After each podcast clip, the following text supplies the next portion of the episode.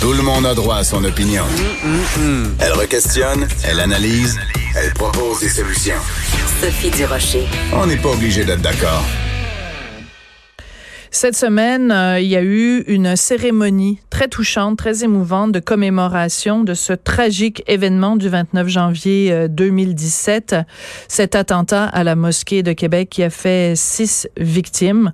Un événement très, euh, très troublant.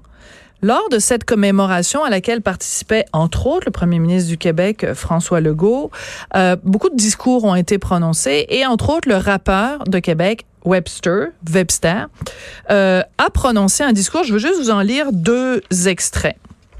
Ne vous trompez pas, l'islamophobie existe au Québec, le racisme existe au Québec, tout comme euh, le sexisme, l'homophobie.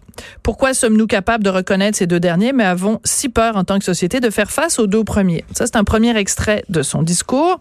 Un autre extrait du discours de Webster cette semaine. Deux points, ouvrez les guillemets. Va-t-on laisser l'ignorance dicter qui nous sommes? Va-t-on laisser les chroniqueuses?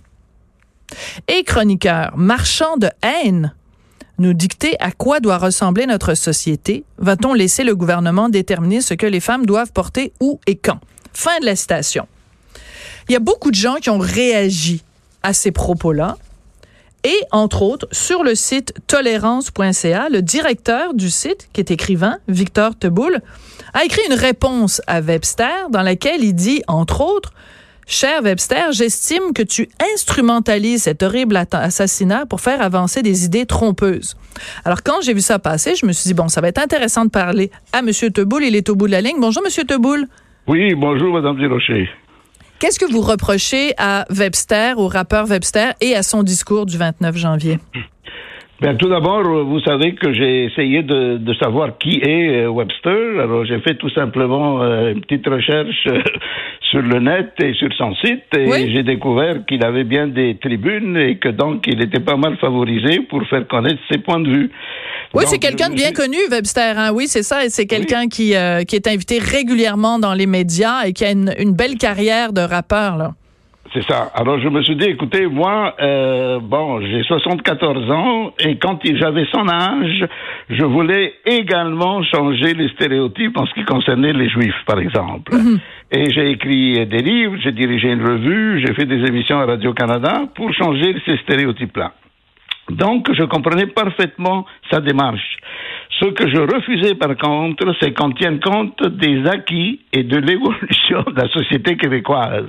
Oui. Et donc, euh, je vous dirais que l'âge a des fois ses avantages parce que ça m'a permis au moins de voir que depuis les années 70, moi je suis arrivé au Québec dans les années 60. D'accord. Depuis ces années-là, le Québec a énormément évolué sur le plan de la diversité. Mhm. Et je trouve que cette question de la diversité, les gens qui n'ont pas eu ce passé-là, qui n'ont pas connu ce passé-là, auraient intérêt aussi à le connaître. Mhm. Alors, à ce niveau-là, je pense qu'il a raison dans un certain sens de vouloir faire sa place au Québec en tant que Québécois d'origine autre, et encore une fois, moi, j'aime pas qu'on se qualifie comme noir ou comme juif ou quoi que ce soit, parce qu'on est tous des Québécois, mhm. et on devrait être reconnus par nos compétences et notre créativité. C'est tout ce qui compte en ce qui me concerne.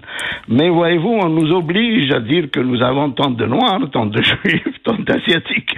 Alors je me suis dit, comment ça se fait qu'il dit ces choses-là, alors qu'au Québec, nous avons des députés musulmanes et un député musulman qui a quitté, qui s'appelait Amir Khadir, mhm. et qui occupe des postes importants de décision et donc des, des postes influents au Québec.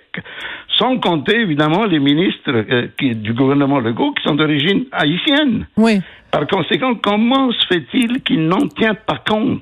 C'est ça qui m'a choqué, voyez-vous. Alors, je vais juste lire euh, un extrait de, votre lettre. Vous vous adressez évidemment euh, à Webster et vous dites, oui, même s'il s'agit d'un attentat terroriste comme tu l'affirmes, n'oublions pas qu'il s'agit de l'acte criminel d'un seul homme qui a été condamné à la prison à vie par les tribunaux. Ne faut-il pas rappeler aussi que son acte odieux a été condamné par le Québec tout entier, comme on a pu le constater lors des manifestations de soutien à la communauté musulmane dans les heures ou les jours qui ont suivi l'attentat. Autrement dit, oui, il faut, euh, euh, il faut faire attention de pas dépeindre l'ensemble du Québec comme étant euh, anti-musulman, alors que quand cet événement-là est arrivé, il y a eu un énorme élan de, de, de, bienveillance et de, et de, de, solidarité. Et de solidarité. Donc, vous auriez aimé que Webster mentionne aussi cet aspect-là. Bien sûr, absolument. Vous savez, dans toute cette histoire-là, quand ça touche à la diversité, je trouve que les Québécois ont aussi une part de responsabilité. Qu'est-ce que vous voulez dire?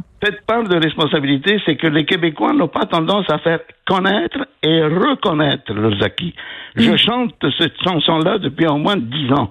Et ça me choque que quand il y a des choses comme, comme cette histoire de, de réaction par rapport à l'homophobie ou au racisme, on ne fasse pas en sorte que les gens qui viennent d'une autre, de, dans notre pays, qui sont d'une autre origine, sachent que nous avons des luttes et des acquis au Québec. Mm-hmm. le, le, le, fait de parler français, c'est pas arrivé comme ça du, du jour au lendemain. Nous avons eu des combats et des luttes du Bill 22 à Bill 63 et je sais pas quoi d'autre. Et mm. par conséquent, la société québécoise est riche de combats et de dynamisme et de créativité. Comment mm. ça se fait qu'on ne dit pas ces choses-là? Oui, mais dans votre texte, euh, vous euh, questionnez aussi le fait que bon, euh, Webster parle d'islamophobie, mais vous vous dites ben, on critique les fondements extrémistes de l'islam. Est-ce que on a le droit de faire ça sans se faire traiter d'islamophobe? Donc, vous, vous considérez d'une certaine façon que Webster fait un amalgame. De toute façon, entre vous et moi, là, quand il dit va-t-on laisser les chroniqueuses et chroniqueurs marchands de haine nous dicter à quoi ressemble, doit ressembler notre société, on sait très bien à qui il fait référence. Hein. C'est pas particulièrement évidemment, subtil. Évidemment. C'est pas très subtil. Donc, vous voulez lui euh, le questionner là-dessus, en fait? C'est-à-dire, même plus, je voudrais qu'il sache que la confrontation d'idées est à la base de la société démocratique du Québec. Mm.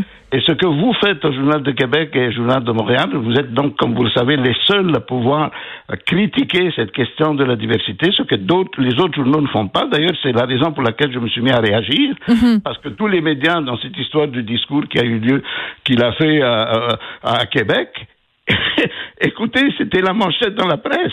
Mm -hmm. C'est inacceptable, ça. Ouais. C'est inacceptable parce qu'on ne questionne pas, on ne discute pas cette question de la diversité pour montrer que nous aussi au Québec, on a une histoire de la diversité. Mm -hmm. Vous savez, le premier député noir au Québec a été élu par le Parti québécois en 76. Mm -hmm. Nous avons, en plus de ça, toute une histoire de l'immigration. J'ai enseigné, comme par hasard, ouais. cette question à l'Université du Québec à Montréal. Oui, puis euh, vous allez me parler de... de... ces questions-là. Oui, puis le premier euh, euh, député juif dans tout le Canada, c'était ici au Québec, c'était Ezekiel Hart. Voilà, oui, oui. Alors, donc, bon, je veux revenir à un autre point que vous soulevez euh, dans euh, votre texte, qui est très bien écrit, très structuré. C'est pour ça que c'est intéressant. Euh, vous dites à Webster, bon, tu t'interroges sur la loi sur la laïcité, parce qu'on sait que Webster, donc, il dit, ce n'est pas au gouvernement de déterminer ce que les femmes doivent porter, où et quand. Vous, vous n'êtes pas d'accord avec son interprétation de la loi 21? Ben, c'est-à-dire, écoutez, encore une fois, la citation que j'ai mise sur, dans mon article sur le site de tolérance.ca montre bien que c'est une pensée unique qui ne voit pas les détails ni, ni les nuances, mm -hmm. puisqu'il fait, il fait, il fait, comment dire, il, il, il promeut cette idée-là que le gouvernement est en train de dire aux gens comment s'habiller. Mais écoutez, c'est aberrant, c'est incroyable, c'est une fausseté, c'est une tromperie, il faut le dire. Ce n'est pas ça du tout, la, la loi 21 sur la laïcité. Et pourtant, personne n'a relevé ça dans, dans des journaux, évidemment, dans la presse, dans mmh. Radio-Canada et ailleurs. Comment se fait-il qu'on ne répond pas à ça? Et c'est ça qui est choquant, mmh. parce que c'est faux. C'est Mais... évident qu'on ne demande pas aux gens de comment, comment il faut ce qu'ils habillent. On demande tout simplement que lorsqu'on occupe une fonction de l'État, on n'affiche pas ni ses, ses, ses attitudes et ses, et ses, opinions politiques, ni ses opinions religieuses. Écoutez, c'est pas compliqué. c'est rien de discriminatoire. Ça s'applique à tout le monde et pas seulement aux femmes en plus. Oui.